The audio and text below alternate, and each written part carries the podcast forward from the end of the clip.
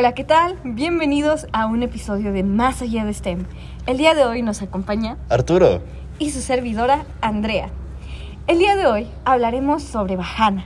Es un vehículo de demostración de ala basculante de un solo asiento, totalmente eléctrico, que se centró en el avance de vuelo de despegue y aterrizaje vertical eléctrico, E EVTOL, autopilotado.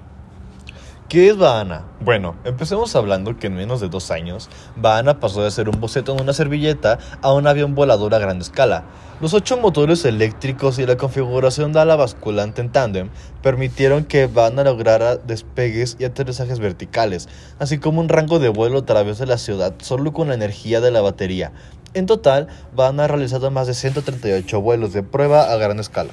En noviembre de 2019, Bajana realizó su último vuelo de prueba en Estados Unidos, cerrando el programa insignia.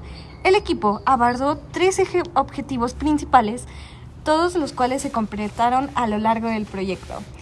Mi compañero les explicará el primero. Bueno, empezaremos hablando del vuelo vertical totalmente eléctrico.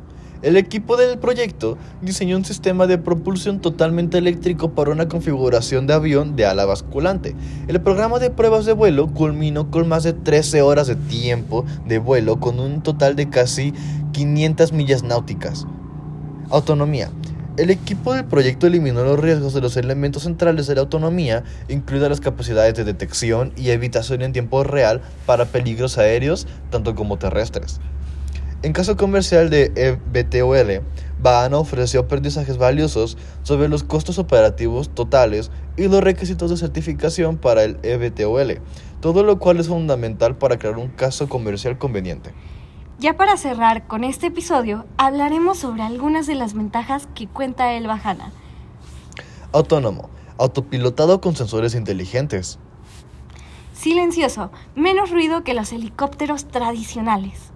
Ahorro de tiempo hasta cuatro veces más rápido que los coches. Sin emisores, totalmente eléctrico y alimentado por baterías.